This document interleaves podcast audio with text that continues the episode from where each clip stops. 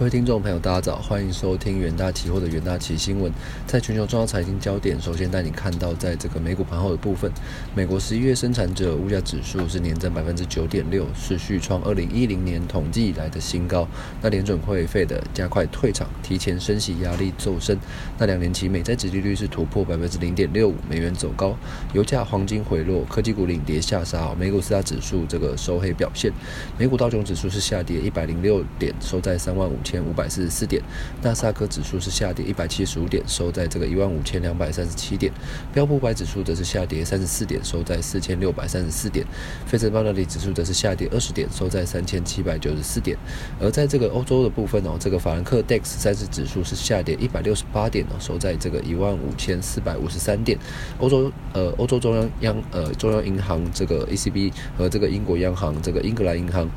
呃，将在这个十六日哦宣布这个政策会议，投资人呢都可以留意这个小 DEX 期货的这个交易机会。而在这个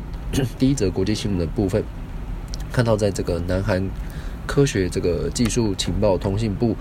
在这，他们公布的这个最新数据显示哦，受惠于这个全球对于晶片和显示器的这个需求旺盛，南韩十一月的这个资通讯科技产品出口额创下这个单月历史新高。数据显示哦，南韩十一月这个 ICT 的产品出口额达到这个两百一十四点九亿美元，较去年同期是成长百分之三十，创下单月历史新高。那也是自去年六月以来连续第十八个月出现成长。而南韩十一月 ICT 产品进口额。则是这个达到一百二十七点六亿美元，那是年增百分之二十三点一。该产业的这个贸易顺差为八十七点三亿美元。那这从这个产品类别来看的话，受惠于晶片和显示器需求提振，那晶片出口额是年增百分之三十九点五，至一百二十点九亿美元，连续第七个月超过一百亿元亿美元。那显示器出口额则是年增百分之十一点三，至这个二十四点三亿美元。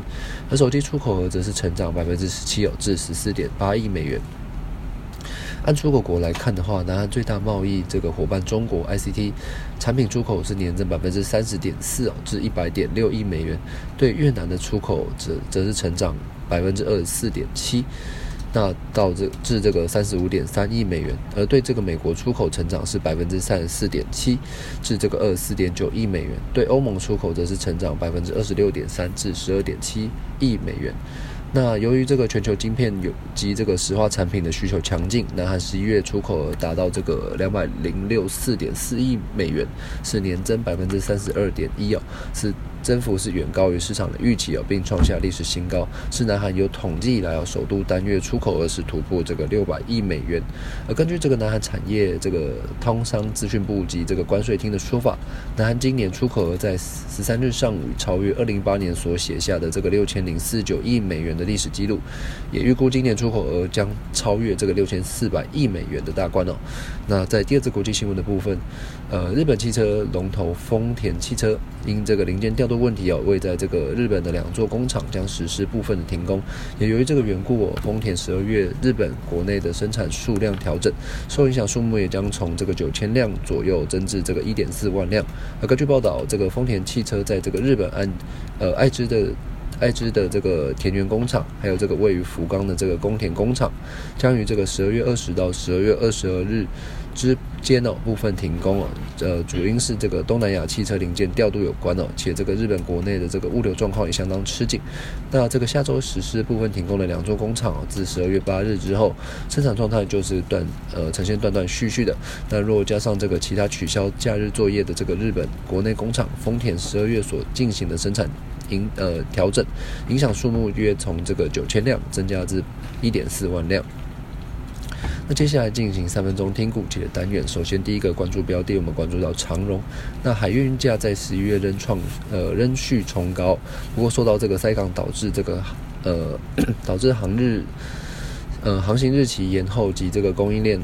运送瓶颈影响，长荣十一月营收为五百一十点四亿亿元哦，意外较十月是减少百分之三点二，市场。呃，持续对这个高涨的运价能否维持这个就是维持这个高度感到怀疑。在不如预期的十一月营收公布后，长荣期价是连续第三日收黑，周二大跌百分之四点七，有失守十日均线。那第二个关注标的，我们关注到联电。那摩根大通证券最新的报告将联电。呃。评价这个降至这个中立哦，认为半导体产业二零二二下半年砍单趋势大增，可能在二零二二年上半年毛利率先达到百分之四十左右，随后可能遭遇库存的调整，因此这个预估联电获利可能在明年中期达到巅峰哦，随后则将进入下呃下降趋势。那晶圆代工分水岭已明确抵定这个这呃这个。大大者很大的这个趋势哦，如台积电取得大多数的这个先进制程的需求，那随着这个代工产业在二零二三年可能进入供给过剩，获利空间可能受限，联电其近日的表现也是呈现这个压回的可能。那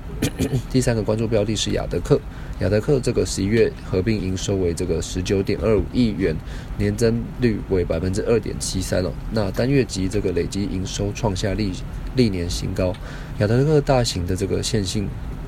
线性滑轨模具已于这个八九月完成修改。那法人预期哦，这个二零二二年第一季的这个线性滑轨年产值哦，将从目前的人民币七亿元增至十亿元那二零二二年底的这个产值预估翻至这个二十一亿元。那在这个中国线性滑轨市场